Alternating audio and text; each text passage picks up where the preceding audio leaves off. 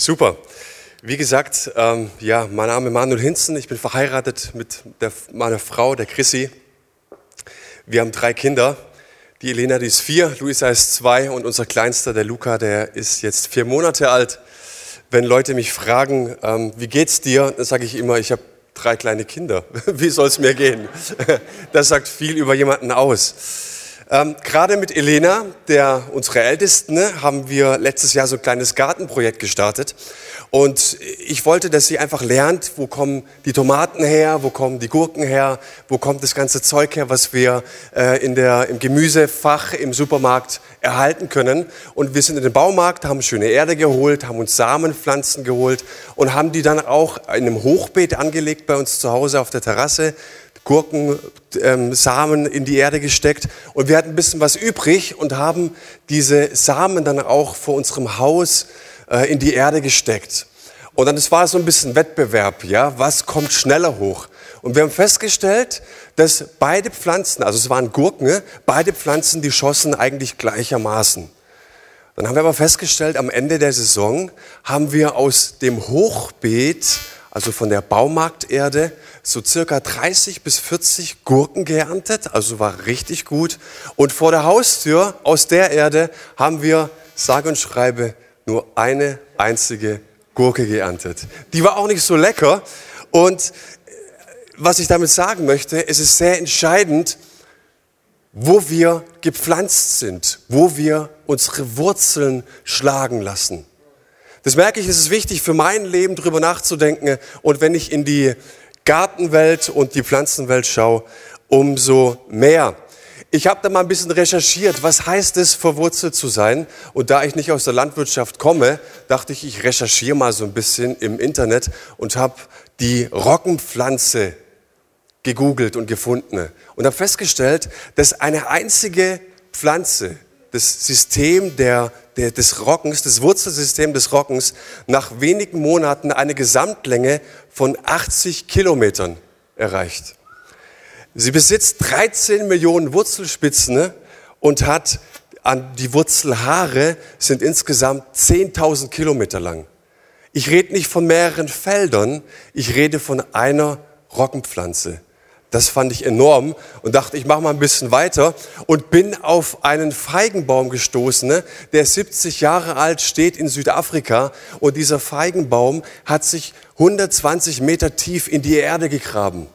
Und interessant ist, dass an der Wurzelspitze, die hat die Fähigkeit, ein Sekret abzugeben ne, und es löst und lockert sogar feste Gesteinsarten. Ja, also die können sich durch Felsen ähm, schlagen 120 Meter tief.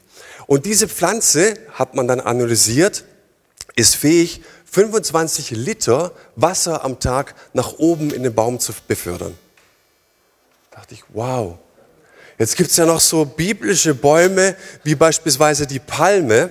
Kommen wir gleich drauf. Ähm, die Palme ist fähig, vielleicht warte mal in Israel, am See Genezareth stehen ganz viele Dattelpalmen die ist fähig, bei einem großen Sturm sich bis zu 70 Prozent zu neigen und nach dem Sturm steht sie wieder gerade. Warum kann sie das? Weil sie verwurzelt ist, weil sie fest steht. Und ich habe mir die Frage gestellt, meint das die Bibel, wenn sie sagt, wir sollen verwurzelt sein? Der, der Apostel Paulus, der sagt es mal im äh, Epheserbrief, es ist mein Gebet, dass Christus aufgrund des Glaubens in euren Herzen wohnt und dass euer Leben in der Liebe verwurzelt und auf das Fundament der Liebe gegründet ist.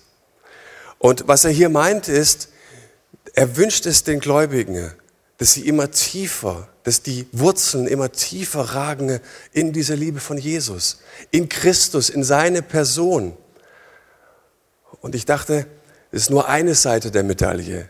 Wenn du den Aspekt in der Bibel genauer beleuchtest, dann merkst du, es ist eine Seite, dass wir in die Person von Jesus verwurzelt sind. Und wir diskutieren so oft mit Menschen und, und sie kommen und sagen, naja, Hauptsache ich habe meinen Jesus.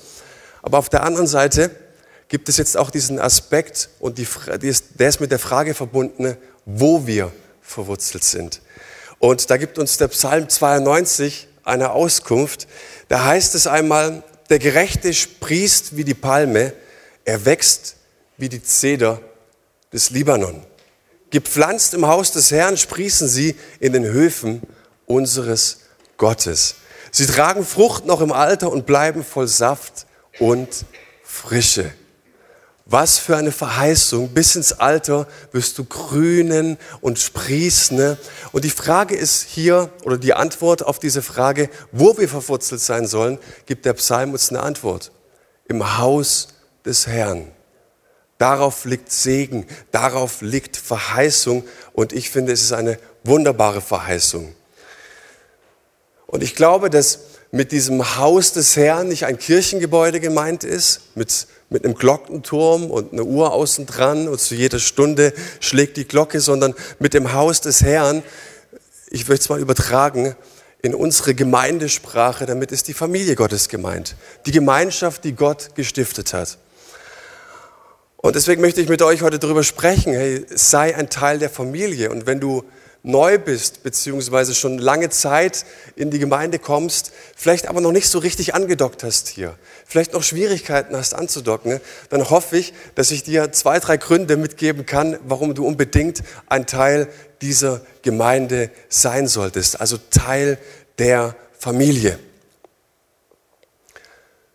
Wenn ich auf meine, meine Anfänge, meine ersten Schritte im Glauben zurückschaue, das liegt mittlerweile auch schon ist schon ein bisschen länger her. Äh, ich habe aber trotzdem die meiste Zeit meines Lebens nicht im Glauben gelebt. Ich bin nicht mit Jesus gegangen. Und wenn ich darauf zurückschaue, auf dieses Anfangserlebnis, fand ich es so begeisternd zu verstehen, ne, dass Gott mir eine neue Identität geschaffen hat dass Gott mir mit den vielen Zusprüchen in der Bibel auch eine Familie gegeben hat. Menschen, die mich unterstützen, Menschen, die zu mir gekommen sind und gesagt haben, hey, ähm, wir sehen etwas in dir, da ist Berufung, da ist eine Leidenschaft, da ist Begabung, wir möchten dich fördern. Also ich habe erlebt, wie Gott mir Identität zuspricht. Ich habe erlebt, wie Gott mir zuspricht, hey, du brauchst dich vor nichts mehr zu fürchten. Du brauchst keine Angst zu haben, denn du bist mein. Und der Schuldschein, der über deinem Leben ausgestellt war, der ist zerrissen. Du darfst nochmal von vorne anfangen. Du, dir ist vergeben. Du bist mein geliebtes Kind und ich gebe dir meinen Geist. Ich gebe dir Gaben, ich gebe dir Fähigkeiten. Und es war großartig, das zu erleben, auch in Kleingruppen. Der nächste Schritt war, dass ich entdeckt habe, dass Gott seine Hände über meine Schultern gelegt hat und gesagt hat, schau mal, ich gebe dir eine Familie, aber da gibt es einen Herrn. Siehst du ihn? Ja, ich sehe ihn. Diesem Herrn sollst du nachgehen. Du sollst ihm nachfolgen. Du sollst ihm immer ähnlicher werden. Du sollst immer mehr werden wie er. Und es ist ein großes Ding. Und er sagt, hey, ist doch kein Problem. Ich gebe dir Gemeinschaft und ich gebe dir meinen Geist. Und du wirst erleben, dass du ihm immer ähnlicher wirst, eben durch diese Gemeinschaft, damit dich andere oder in dem Maße, wie dich andere unterstützen und fördern. Und er sagte, so habe ich es empfunden, ne, ich will nicht, dass es jetzt einfach nur eine fromme Version von dir gibt, sondern ich möchte wirklich, dass du ein lebendiges Zeugnis bist. Und ich möchte und ich gebe dir eine Mission. Ich gebe dir eine Bestimmung. Ich gebe dir einen Auftrag. Ich gebe dir einen Grund, warum du existierst. Ich gebe dir einen Daseinszweck.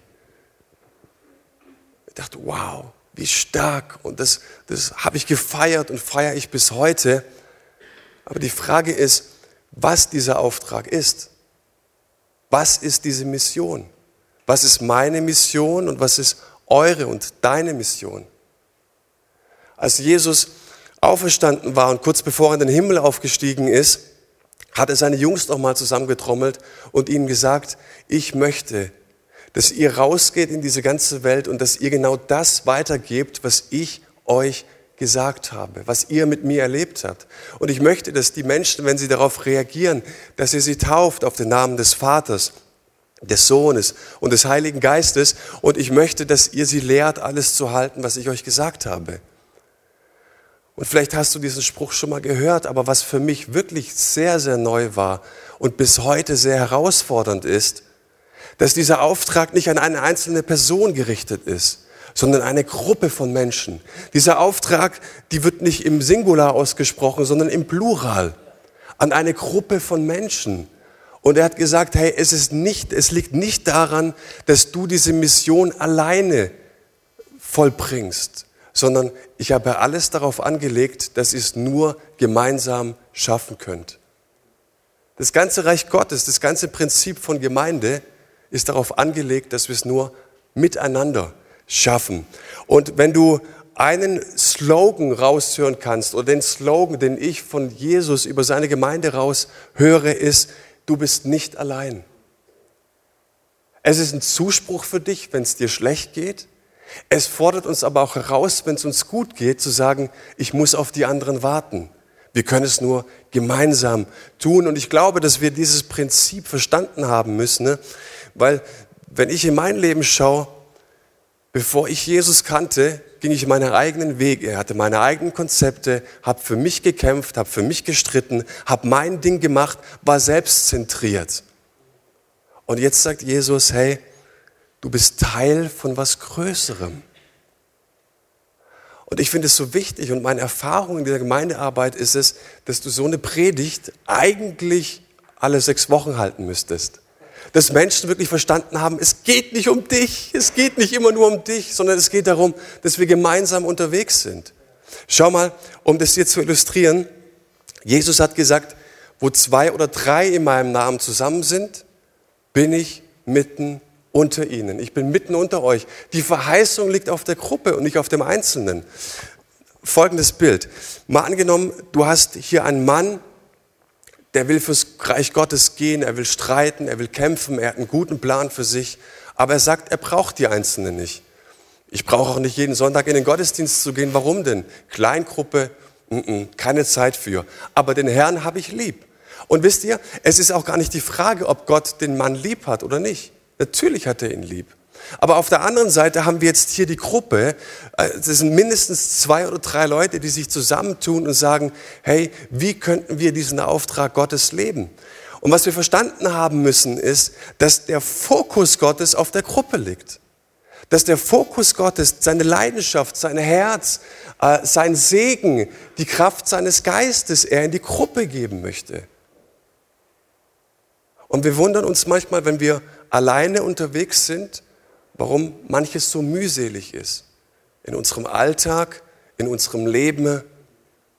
Und wir merken, und es ist tatsächlich mein, mein Lebenszeugnis, dass ich durch Gruppen und durch andere Menschen heute hier stehen kann, sonst hätte ich es nicht bis hierhin geschafft. Und was mir wichtig ist, diesen Punkt zu setzen, ne, dass wir verstanden haben, Segen und Fülle Gottes und Kraft Gottes und seine ganze Leidenschaft, sein ganzer Segen ne, liegt auf der Gruppe. Er hat sich festgelegt. Und deshalb hat Gott Gemeinde geschaffen. Es geht nicht darum, dass du, äh, dass Kirche eine Gruppe von Individualisten ist, sondern dass Kirche wirklich eine Gruppe ist von Menschen, die miteinander unterwegs ist. Und wenn du Jesus heute Morgen getroffen hättest auf dem Weg hierher und vielleicht warst du dir noch unsicher, in welchen Gottesdienst du gehst und du hättest ihn getroffen und gefragt, Jesus, in welche Kirche soll ich gehen? Wo ist der Platz? Was hätte Jesus dir geantwortet? Wo das Licht am besten ist, wo die Stühle am schönsten sind, wo die tollsten Prediger sind. Nein, er hätte gesagt, hey, ich möchte, dass du meine Familie suchst. Und meine Familie ist eine Truppe von Menschen, die mich lieben, die mich ehren, die mich fürchten, die gefüllt sind von meinem Heiligen Geist und sagen, wir schaffen es nur gemeinsam. Und es stellt es ein bisschen auf den Kopf, was wir heutzutage manchmal in Gemeinden sehen. So, hast du dich schon mal gefragt, Mensch Jesus, was ist, was ist dein Clou, was ist dein Gedanke, was ist dein Herzschlag über Gemeinde? Und hast du dich dann auch dementsprechend entschieden für die Gemeinde? Oder war einfach das Licht gut? War die Performance gut? War alles andere gut? So, und ich glaube, wenn wir das verstanden haben, werden wir in dem Maße auch geistlich wachsen.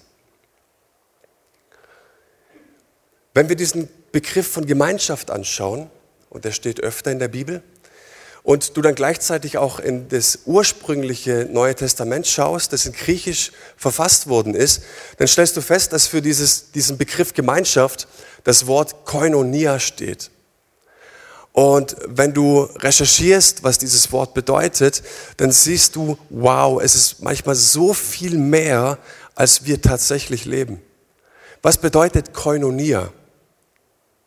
Koinonia bedeutet, dass wir das, was Jesus für uns getan hat, das hatten wir jetzt gerade an Ostern, dass er für uns gestorben ist, dass er für uns auferstanden ist, dass wir genau das miteinander teilen. Ich habe letzte Woche über ähm, die Emmaus-Jünger gepredigt. Die Emmaus-Jünger waren zwei Leute, die gingen total frustriert und enttäuscht von Jerusalem nach Hause. Karfreitag war für sie eine bittere Erfahrung. Ihr Gott, Jesus, sie hatten sich so viele Versprechungen gemacht, sie hatten sich so viel verheißen von diesem Jesus und sie wurden enttäuscht. Und sie haben zwar gehört, der Herr ist auferstanden, ne, aber alle Erzählungen konnten sie nicht aus ihrer Trauer und aus ihrem Karfreitagsmodus reißen. Jetzt begegnet ihnen Jesus. Der, der gerade auferstanden ist, der, der gerade den Tod besiegt hat. Das Wichtigste ist Jesus, dass er jetzt nicht die ganze Welt rettet, sondern dass er seinen zwei Jüngern hinterhergeht und sagt, Jungs, ihr zwei, ihr seid noch im Karfreitagsmodus. Ich möchte euch rausholen. Und er geht ihnen hinterher und wir sehen Folgendes. Er ist mindestens zwei Stunden mit ihnen gewandert. Aber sie erkannten ihn immer noch nicht. Er hat zwei Stunden lang das Wort ausgelegt. Wenn wir es bei uns in den Gemeinden in der Bibelstunde nicht checken, dann liegt es vielleicht am Pastor. Aber wenn Jesus selbst sein Wort auslegt, bitte Leute, dann müssen wir es doch eigentlich verstanden haben. Auch nicht. Wann hatten sie Jesus verstanden? Wann hatten sie gesagt, jetzt erkennen wir dich? Als sie, ihn, als sie ankamen in den Dorf, sie haben ihn nach, mit nach Hause eingeladen, dann nahm Jesus das Brot und er brach es mit ihnen. Und in dem Moment gingen ihnen die Augen auf. In dem Moment, in dem er äh, ähm, Gemeinschaft hatte, teilte und mit Jesus Gemeinschaft zu haben und in der Gemeinschaft der Gemeinde gepflanzt zu sein, bedeutet, ich habe ein Stück Brot in der Hand. Ich kann satt werden. Ich bin versorgt. Gemeinschaft und Koinonia bedeutet, dass wir einander unterstützen, dass wir unser Leben teilen, dass wir aufeinander zugehen und dass jeder rausgeht, nicht nur in den Gottesdiensten, sondern auch aus den Kleingruppen rausgeht und sagt, wow, ich habe Jesus erlebt, ich habe ein Stück Brot in der Hand. Das reicht mir. Das reicht mir. Ich kann jetzt gestärkt in meinen Arbeitsalltag reingehen. Ich kann gestärkt in meine Beziehung reingehen. Ich kann gestärkt in meine Ehe und die ganze Familie reingehen und kann dort ein Segen sein. Das bedeutet Gemeinschaft. Und deswegen bin ich persönlich ein riesengroßer Fan von Kleingruppen, weil ich wirklich erlebe, dass am Sonntag beim Kaffeetrinken das so selten passiert. Es ist gut, es passiert auch. Wisst ihr, wir haben auch dieses Meet and Eat, was ihr habt.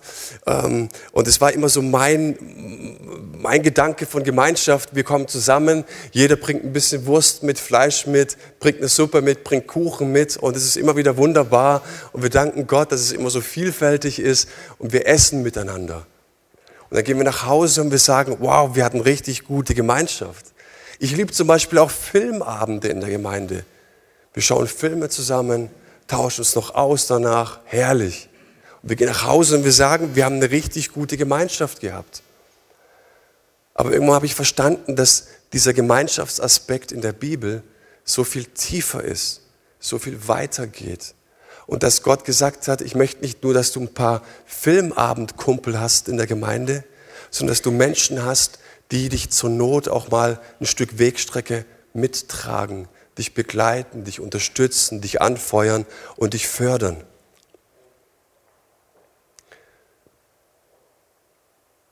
Da gab es eine Geschichte, die hörte ich neulich, hat mich total fasziniert in diesem Zusammenhang.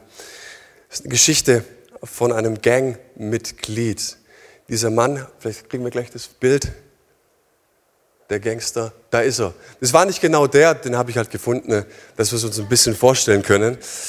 Und der war ein richtig krasser Typ, hat mit Drogen gedealt, hat Leute abgezockt, hat Leute verschlagen und verschlagen lassen, hat Vorstrafen gehabt. Und irgendjemand trifft er mal und der geht mit in die Gemeinde, ist total fasziniert vom Gottesdienst, von der Predigt, gibt sein Leben Jesus, lässt sich taufen, alles ready. Und du denkst du, wow, die Gemeinde sagt, wir haben unseren ehemaligen Gangster und sie feiert es schwer. und ist fasziniert. Und irgendwann mal, nach so ein paar Wochen, kommt er nicht mehr in den Gottesdienst. Und alle fragen sich, warum kommt er nicht mehr? Und der Pastor, der traf ihn dann auf der Straße ein paar Tage später und er sagte, hey, sag mal, wo bist du? Wir vermissen dich. Was ist los? Warum kommst du nicht mehr in den Gottesdienst und zu den Versammlungen und zur Bibelstunde? Du warst doch so, so eifrig dabei. Kennt ihr das? Es gibt die Leute, die so gut gestartet sind. Und dann hat er gesagt, weißt du, es liegt nicht an der Gemeinde, es liegt auch nicht an dir, Pastor, oder an deinen Predigten. Aber als ich damals in die Gang gekommen bin, da war es so, dass ich, also wir waren schon schlimme Leute, aber wir waren eine Familie. Wir haben unser Leben miteinander geteilt. Wir waren 24-7, also 24 Stunden, sieben Tage die Woche miteinander unterwegs. Wenn jemand Geldprobleme hatte, dann haben wir dem geholfen. Wenn jemand eine Not hatte, dann haben wir dem geholfen. Wir waren füreinander da. Jeder, jeder war für den anderen da. Und als ich in die Gemeinde kam und ihr redet immer alle von Gemeindefamilie, da dachte ich, hey, das ist meine neue Gang. Und es ist dort genauso. Wir sind füreinander da und wir teilen unser Leben. Aber ich habe festgestellt, sagte der Herr, das ist ja gar nicht so bei euch. Das ist eine Truppe von Individualisten. Und der Pastor, der, der langte sich an die Stirn und, und sagte, oh Mann, er hat recht. Hier läuft irgendwas falsch bei uns. Und ich habe mir die Frage gestellt, ist das Bild von einer Gang von so einem Schlägertrupp, die andere Menschen verschlagen, die mit Drogen dealen, ein besseres Bild als die Familie Gottes? Ist, ist die Gang ein besseres Beispiel für Einheit, Zusammenhalt, für ich bin kein Individualist, sondern ich bin Teil von was Größerem als die Gemeinde? Da könnte man drüber nachdenken eine Weile. Und ich habe festgestellt, ich kann diese beste Nachricht der Welt predigen und ich kann sie veranschaulichen und wir können verschiedene Flyer drucken und verschiedene Videos den Leuten schauen und zeigen. Das geht, aber was ich festgestellt habe, ist, was ich nicht tun kann, ich kann Jesus dieser Welt nicht zeigen. Sondern das Geheimnis liegt darin, dass wir es nur gemeinsam tun können. Dass wir gemeinsam Jesus dieser Welt ähm, zeigen. Und es gibt ein schönes Beispiel und mit dem möchte ich abschließen.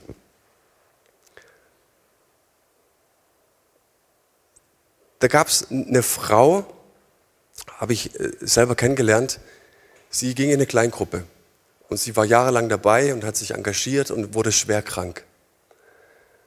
Und dann ging es in die Arbeit und die Kollegin oder die Kolleginnen haben sie halt schikaniert und gesagt, ja, sag mal, also du jetzt mit deinem Gott hast immer gesagt, mit dem kannst du über Mauern springen und dein Gott, der hilft dir und dein Gott ist für dich da. Und was ist denn jetzt mit deiner Sekte?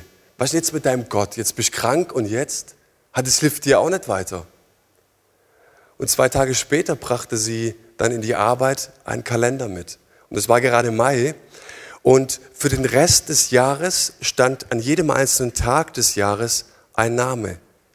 Und sie legte diesen Kalender den Kolleginnen hin. Und sie fragten, hä, was sollen wir damit? Und sie sagte, wisst ihr, für jeder Name steht für eine Person in meiner Kleingruppe. Und sie haben sich verbindlich festgemacht, dass sie, wenn sie da dran sind an dem Tag, für mich beten und fasten. Und sie schaut diesen Damen in die Augen und sagt, passt mal auf, in diesem Moment fastet jemand für mich, der verzichtet auf Essen. In diesem Moment betet er vielleicht gerade für mich, den ganzen Tag und bittet Gott, dass er eingreift. Und ich dachte, wow, ist es vielleicht das, dass Gemeinde keine Truppe von Individualisten sein soll, sondern dass Gemeinde eine Familie sein soll, dass wir Orte brauchen, dass wir Gruppen brauchen, wo wir wirklich zu Hause sind, wo Menschen für uns kämpfen, wo Menschen für uns streiten, wo wir sagen, hey, egal was ist, ich habe Menschen, die mich lieben, die mich auffangen.